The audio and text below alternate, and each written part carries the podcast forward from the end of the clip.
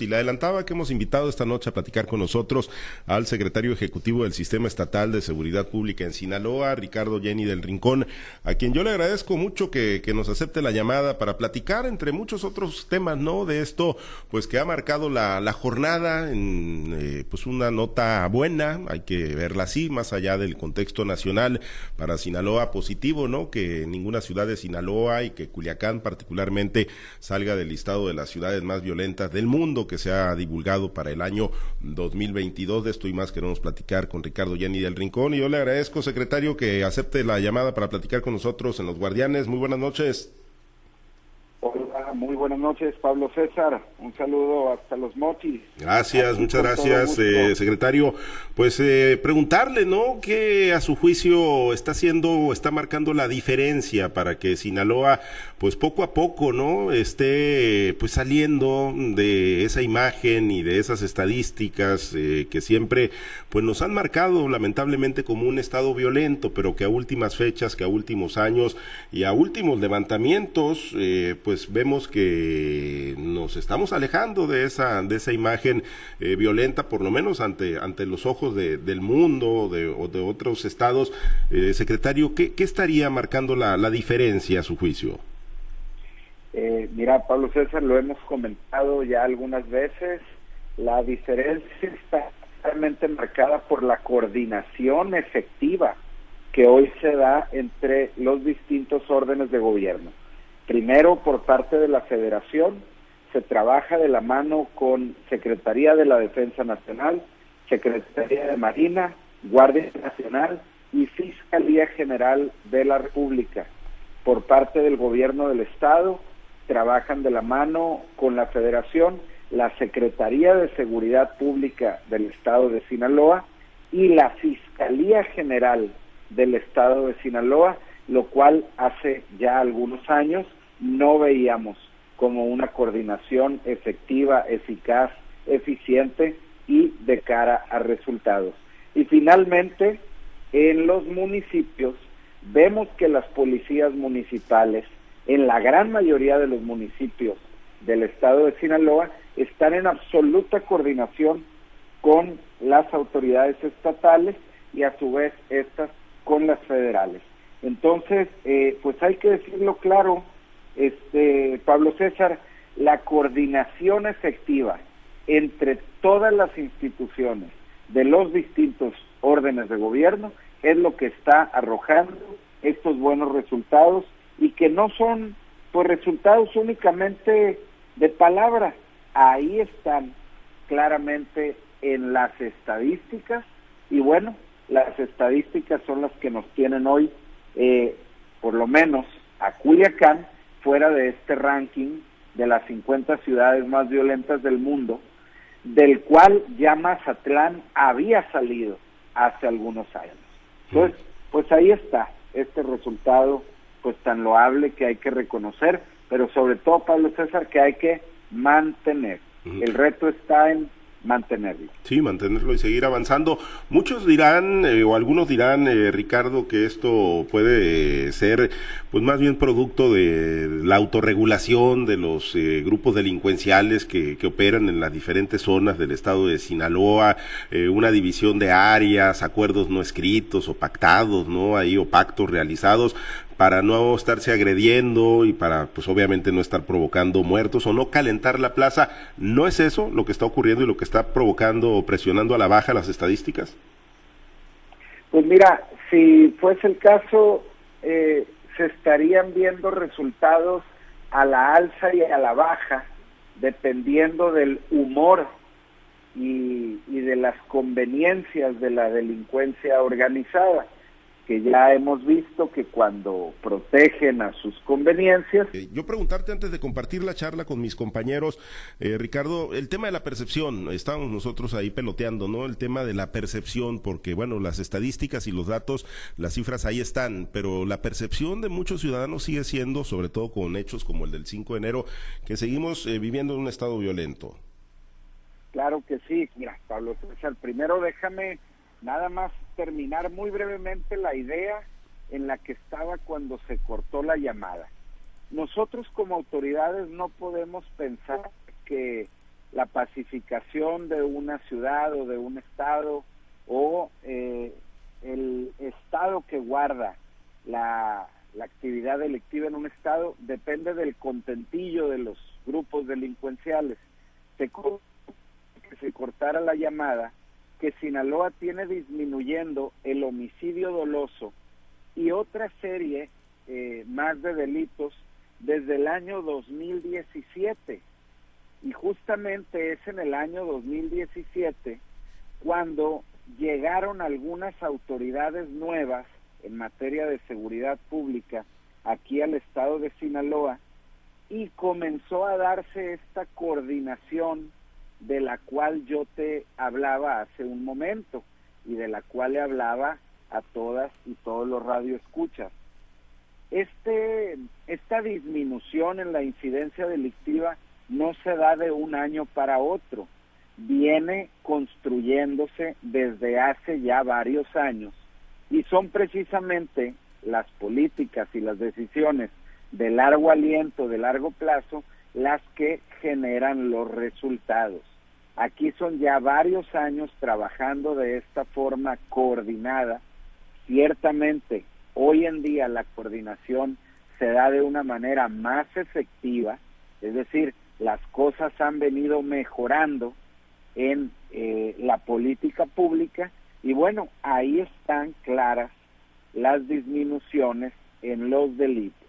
Ahora bien, volviendo a la pregunta que me hacías hace un momento, ¿cómo está la percepción? Mira, la percepción de la sociedad también ha venido mejorando.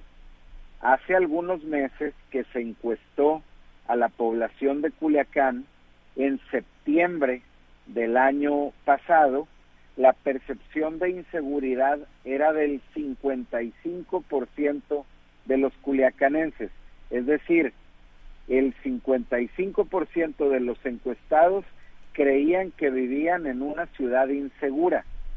Hacia diciembre del 2022, el 49% de los encuestados pensaban que vivían en una ciudad insegura. En el caso de Mazatlán fue similar. El 45% de los encuestados en septiembre del año pasado pensaban que vivían en una ciudad insegura y en diciembre el 36%. Y en el caso de Ahome fue mucho mejor.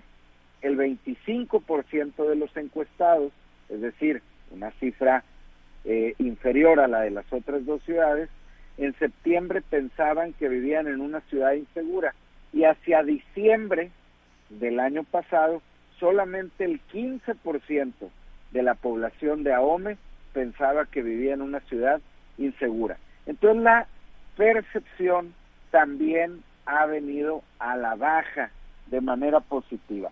Por supuesto, y no lo quiero ocultar, en Culiacán eh, y en el estado, eh, en esta ocasión en general, el 5 de diciembre, vivimos una situación de violencia. Todos conocemos cuál es la razón de esta situación de violencia y aprovecho aquí el comentar que ese tipo de eventos dejan muy en claro que la delincuencia organizada no, no, no trabaja para la sociedad.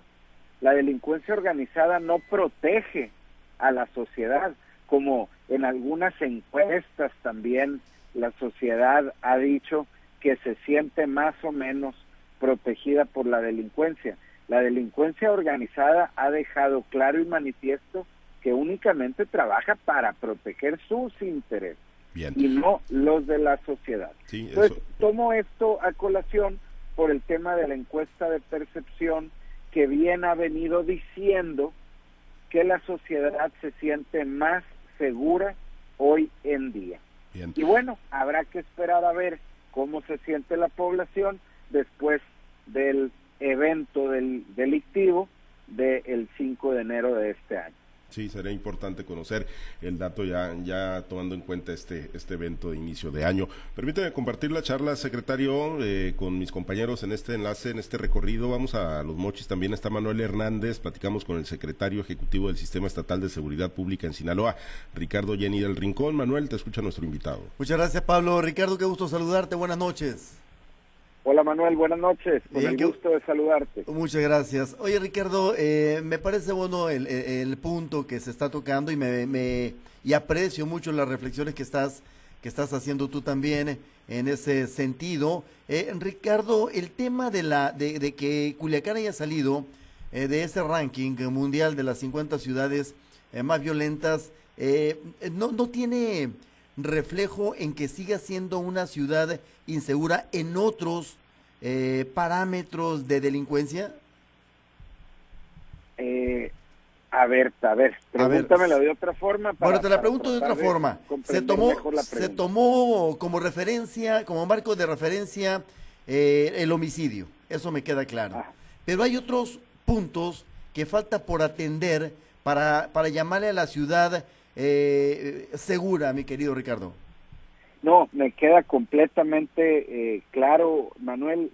Ciertamente el fenómeno delictivo se tiene que revisar en todo su espectro.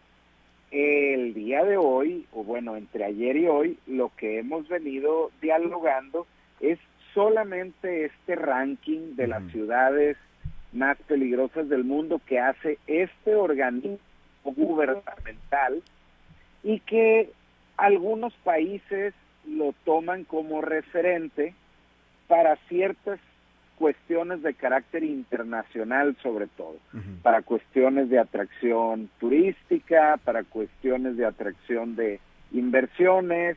Eh, por ejemplo, nosotros sabemos que Estados Unidos lo toma en cuenta, no completamente, es uno de los eh, puntos que toma en cuenta para establecerle los warnings algún país o alguna ciudad. Entonces, sí, efectivamente, debemos de ver todos los delitos, no solamente el homicidio doloso.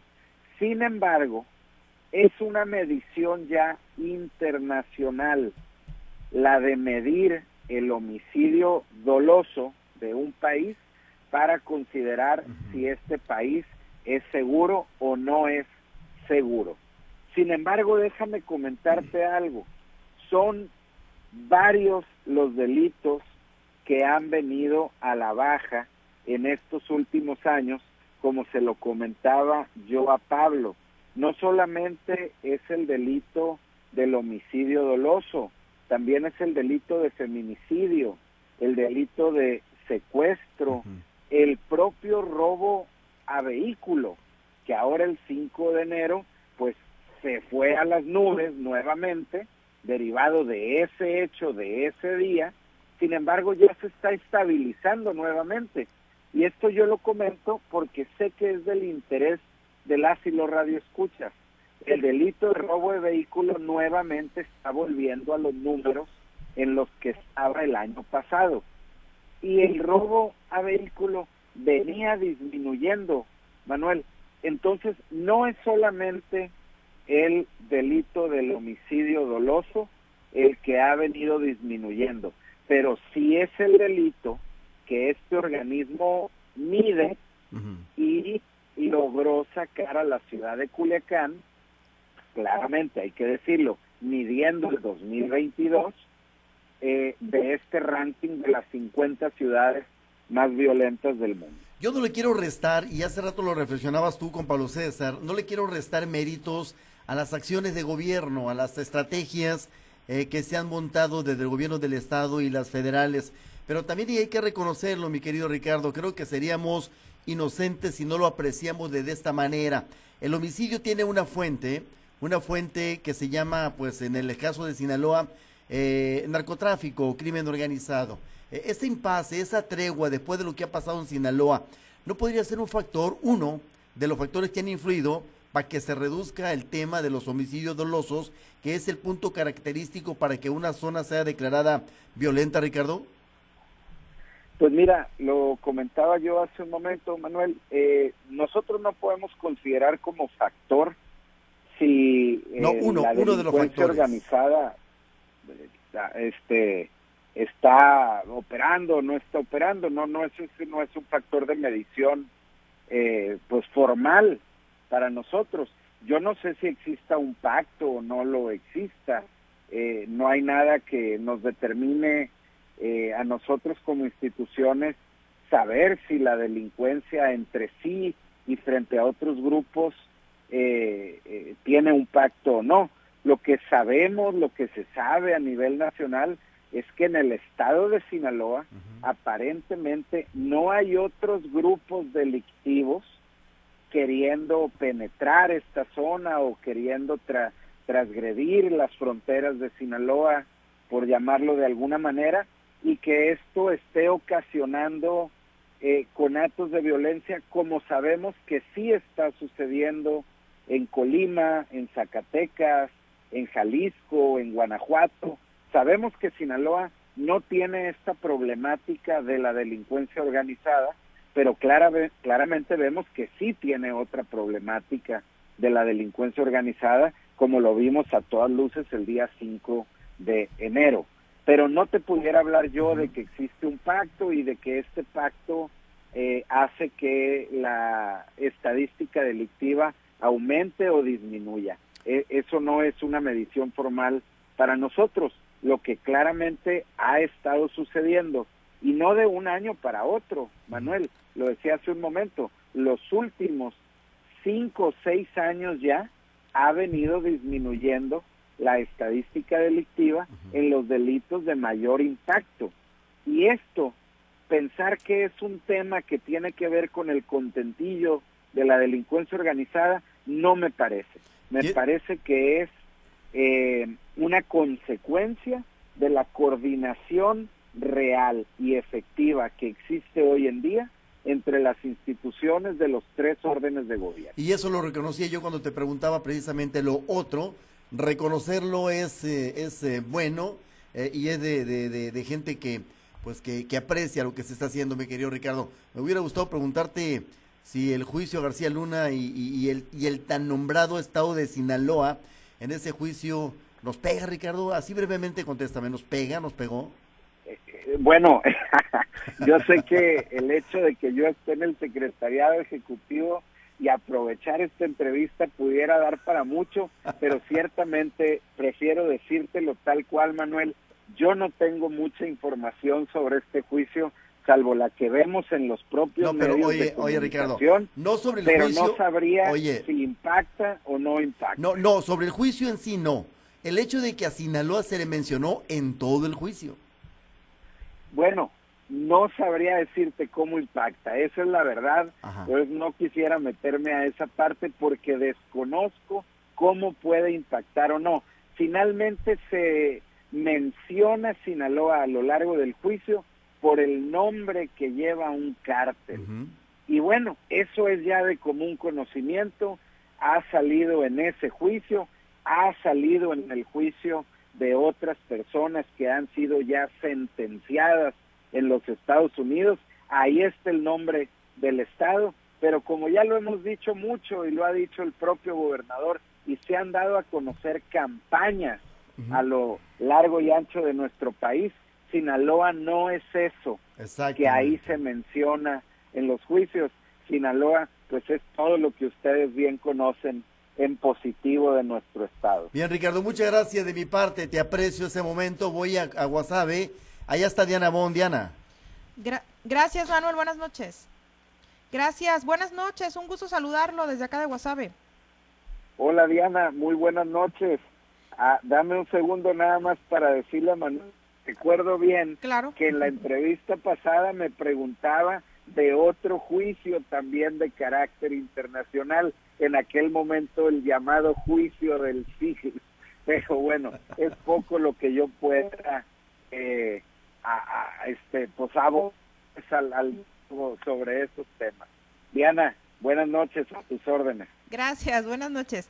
Manejaba hace algunos momentos el incremento en el robo de vehículos en lo que va desde 2023. ¿Esto se dio a raíz del segundo jueves negro? Bueno, el incremento que se dio en el mes de enero está completamente ligado a el llamado eh, Culiacanazo o Jueves Negro, que fueron los actos delictivos del día 5 de enero de, este año. Efectivamente se, eh, pues, incrementó significativamente el robo de vehículo, no solamente ese día, que fue el día que, que más subió el delito, sino a lo largo de los siguientes, vamos a llamarle 8 o 10 días después de el jueves eh, negro, el delito de robo de vehículos se incrementó significativamente.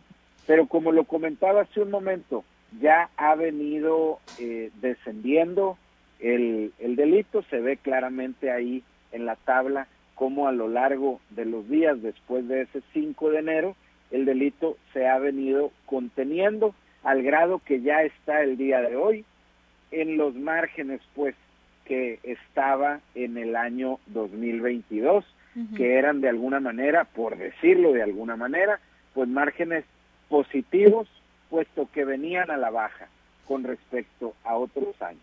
Claro que mientras que el delito se dé y exista, pues no podemos hablar positivo, ¿no?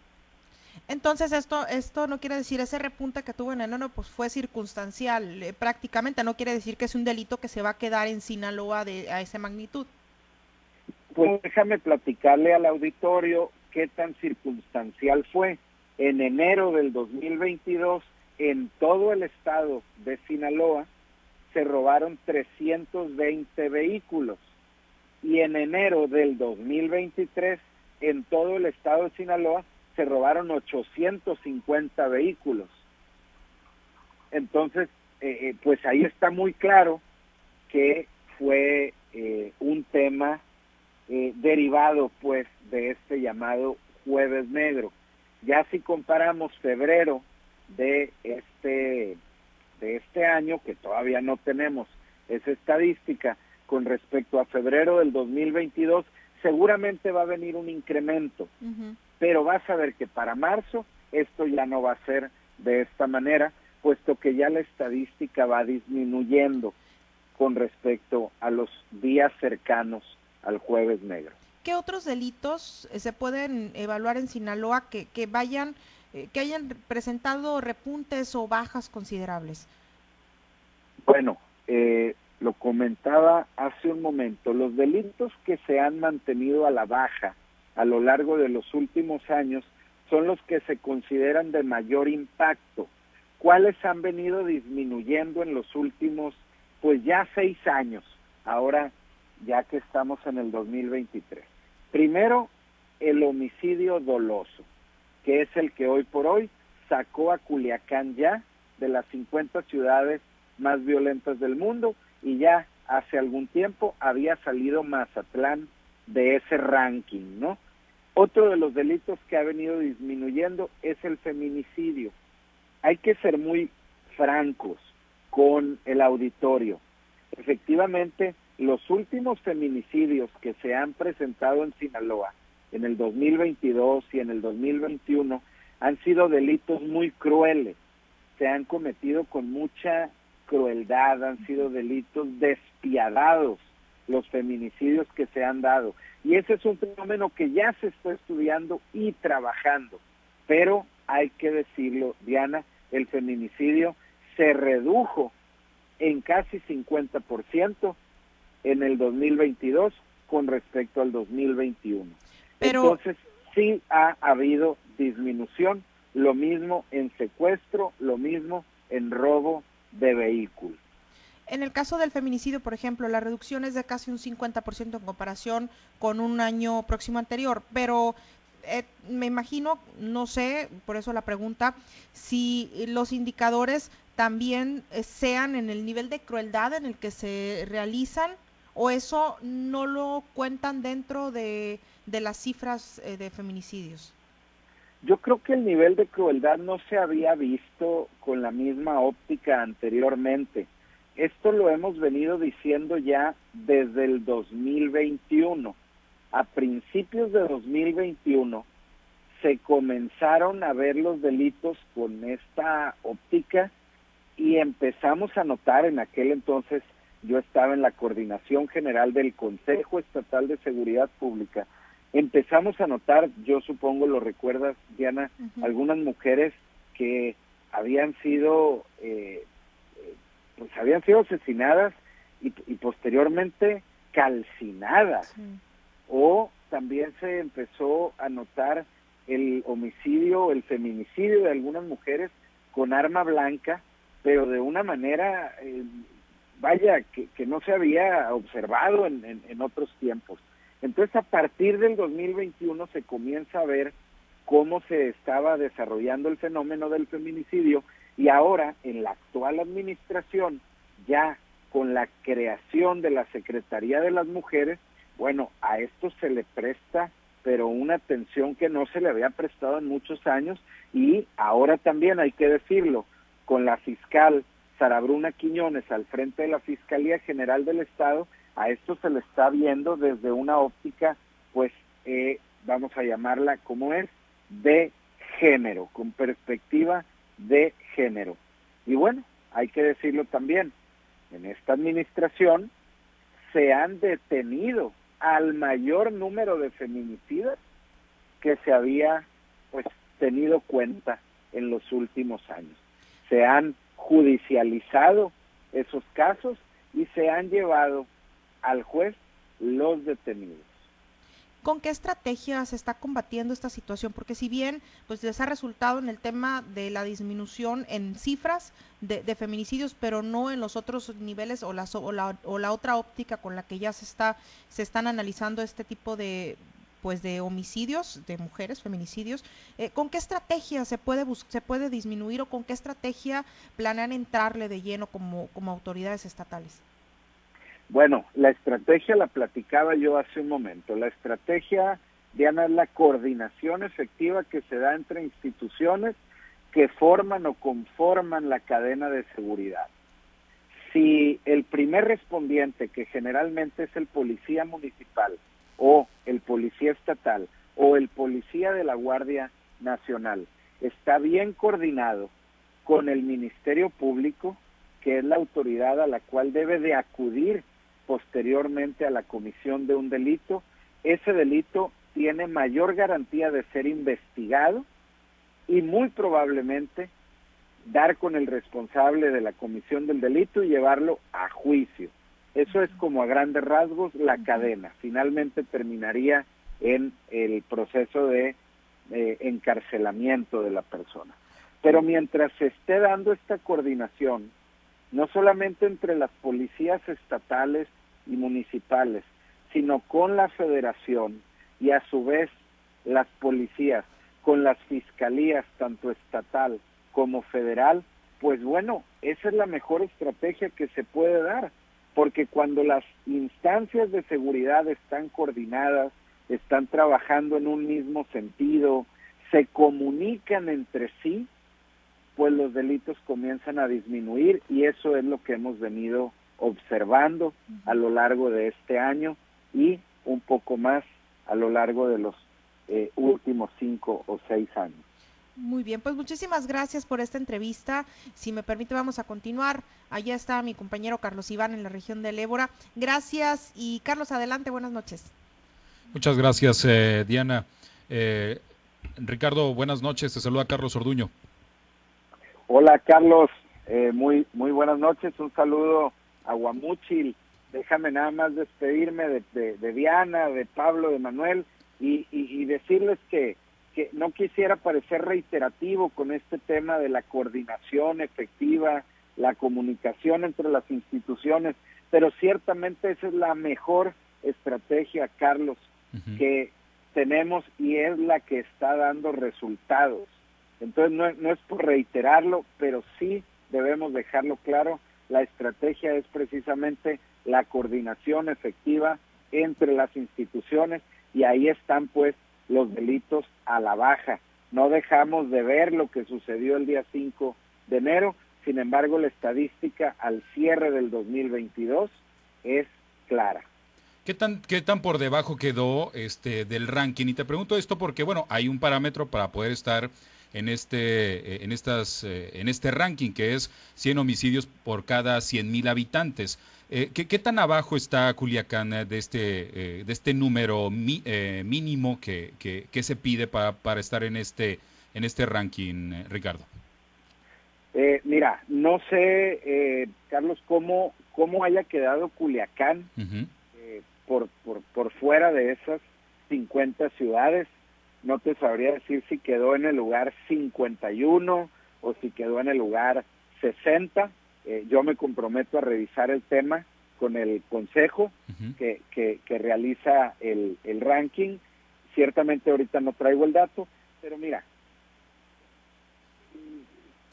un ejemplo, a nivel nacional, a nivel internacional, cualquier delito que esté por arriba de 25 casos por cada 100 mil habitantes ya se considera un foco rojo. Nosotros ahora, eh, los culiacanenses, debimos ya de haber quedado por debajo de esa categoría de los 25 delitos por cada 100 mil habitantes, lo que nos lleva a salir de el, del ranking, del ranking no de estas 50 ciudades. Hechos como el de el de hoy, donde una mujer fue baleada, este, no empañan este estas buenas noticias, eh, Ricardo. No, por supuesto, eh, y, sobre todo estos que, que, tienen que ver con género, con mujeres, son los que más eh, duelen. Ya lo comentaba hace un momento con Diana, los delitos contra la mujer no han disminuido. Los delitos contra la mujer, los delitos contra la familia, los delitos contra niños, niñas y adolescentes en el estado de Sinaloa no, no han disminuido. Ha disminuido el feminicidio. Ese, eh, que es la peor de las expresiones de la violencia contra la mujer, es el de mayor impacto, ciertamente ha disminuido, pero la violencia familiar, la violación, las lesiones contra mujeres no han disminuido y esto es todavía una tarea eh, para seguir trabajando. La más importante, es la gráfica, digamos, más alta que tenemos siempre, la de violencia familiar y violencia contra la mujer. El hecho de que Sinaloa haya, perdón, Culiacán haya salido de las 50 ciudades más violentas de, del mundo, pues es muy positivo, pero no nos dice que nos tenemos que cruzar de brazos. Por el contrario, ahora el reto va a ser mantener a Culiacán fuera de estas ciudades pero mira, ¿qué beneficios podría traer, Ricardo? Dime. ¿Qué beneficios podría traer? Yo lo comentaba hace un momento. A nivel internacional se observan este tipo de rankings. Yo esperaría, por ejemplo, que los Estados Unidos comience a valorar seriamente retirar el warning que mm. tiene en Sinaloa. Sí. Como por ejemplo, Mazatlán salió de las 50 ciudades eh, más violentas del mundo ya hace algún tiempo. Y Mazatlán generalmente no tiene el warning que sí tiene el estado de Sinaloa y por supuesto Culiacán. Entonces yo como beneficio esperaría que se retire el warning de Culiacán, pero bueno, esa es una decisión de los americanos. No la no no no, no la puedo yo eh, anunciar como si fuese a suceder. Sí. Sé que se toma en cuenta este eh, ranking, pero también otros componentes, ¿no? Y bueno, eh, este... decía, Carlos, sí. Eh, y nada más déjame cerrar esa idea. Ya salió Mazatlán, ya salió Culiacán, y Ahome, o los Mochis, la ciudad de los Mochis, está considerada como una de las ciudades más pacíficas del país. Bueno, quiere decir todo esto, si lo vemos con una óptica positiva, pues que Sinaloa está trabajando bien, que en Sinaloa se están dando resultados, ahí está la estadística, no es solamente que de mi parte yo quiera hablar en positivo, sino que los números son claros y son fríos. Y si valoramos estos otros componentes que nos miden como Estado, pues vaya, yo sí, eh, pues quisiera pedir este beneficio de la duda y no dejar que días como el del jueves eh, 5 de enero pues echen todo este trabajo a la basura, ¿no? ¿Se sabe este, quiénes son eh, quienes elaboran esta, eh, esta lista de las ciudades más violentas, eh, Ricardo? Sí, por supuesto, se mm. hace, hace, hace mucho tiempo ya este ranking. es el Consejo Ciudadano para la Seguridad Pública. Mm. Es una AC, una asociación civil que radica en México. Ya en algún momento han venido ellos a Sinaloa no sé si recuerdas, Carlos, aquella emboscada tan fuerte que, que a finales del 2016 se dio aquí en la entrada de Sinaloa, de Culiacán, perdón, y en la que murieron algunos militares. Eh, eh, perdón, después de esa emboscada, el, el Consejo Ciudadano para la Seguridad Pública se acercó aquí a la Coordinación General del Consejo Estatal de Seguridad Pública, yo estaba ahí en ese momento, se acercó a las autoridades de la novena zona militar, se acercó a otros organismos ciudadanos como construyendo espacios para la paz y, perdón, junto con ellos se, pues se hizo un reconocimiento a aquellos soldados que perdieron la vida en esa emboscada. Entonces ese Consejo Ciudadano, pues eh, ahí está, que sabemos que existe, ya ha venido a Sinaloa, ya no hemos vuelto a tener eh, contacto con ellos, al menos yo ya no lo tuve, pero bueno, sabemos que siguen haciendo este ranking cada año. Muy bien, pues muchas gracias Ricardo, te agradezco mucho la oportunidad de platicar, vamos a regresar con Pablo César Espinosa. Buenas noches, eh, Ricardo. Gracias. Buenas noches, Carlos. A la orden, Pablo. Gracias, Carlos. Pues para agradecerte, Ricardo. Y yo nada más preguntarte antes de, despedirnos, Ricardo, y yo sé que hablas, obviamente, pues por el estado de Sinaloa, que es lo que conoces con, con mayor profundidad. Pero si la fórmula de repente pareciera tan, tan sencilla, la clave para mantener baja la incidencia delictiva, pues tenemos nueve ciudades de México, de nuestro país, en el top ten de este ranking o de este trabajo, de este levantamiento, Ricardo. Bueno, no, eso sin duda como país nos deja mal ante, ante el mundo. Eh, sin duda, eh, pues tenemos que salir eh, tantas más ciudades podamos de, de ese ranking. Ya hace un momento lo, comentaba haciendo referencia a otros estados. Hay otros estados que ahorita están sufriendo temas de delincuencia organizada distinta a la que se vive aquí en Sinaloa y distinta a la que se vive en otros lados. Y bueno, pues es, eh, yo le recomendaría a, a las autoridades de por allá tomar a Sinaloa como ejemplo, tomar a Sinaloa como modelo, voltear a ver lo que se está haciendo aquí en materia de coordinación, en materia de atención en materia de erradicación de la violencia contra la mujer, las mesas interinstitucionales que aquí están funcionando, vaya, toda la voluntad política, económica, administrativa que las autoridades en Sinaloa estamos imprimiendo para que las cosas mejoren. Y bueno, yo siempre quiero reconocer el trabajo de la sociedad. Sinaloa, Culiacán, Mazatlán, Guasave, Ahome, Salvador Alvarado, las ciudades grandes, Nabolato, tienen organizaciones de la sociedad civil fuertes.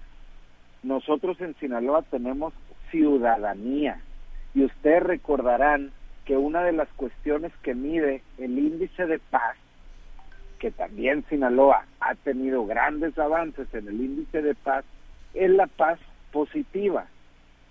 Y esta habla de que a, mayor voluntad de gobierno, a mayores recursos implementados en las políticas públicas y también a mayor participación de la sociedad civil organizada, pues se construye esta paz positiva que en Sinaloa hemos visto que avanza y no lo estamos midiendo nosotros como autoridades locales, no soy yo el que está hablando bien, son estas mediciones nacionales e internacionales las que nos están colocando ahí, Pablo. Bien, pues agradecido Ricardo que hayas aceptado la invitación para platicar con nosotros. Muchísimas gracias Ricardo. Con muchísimo gusto, saben que estoy a la orden. Me despido de toda la latitud del Estado, desde Ahome hasta Salvador Alvarado. Muchísimas gracias a ustedes por esta entrevista. Gracias, Ricardo Jenny del Rincón, secretario ejecutivo del Sistema Estatal de Seguridad Pública, hoy en la entrevista en Guardianes de la Noche.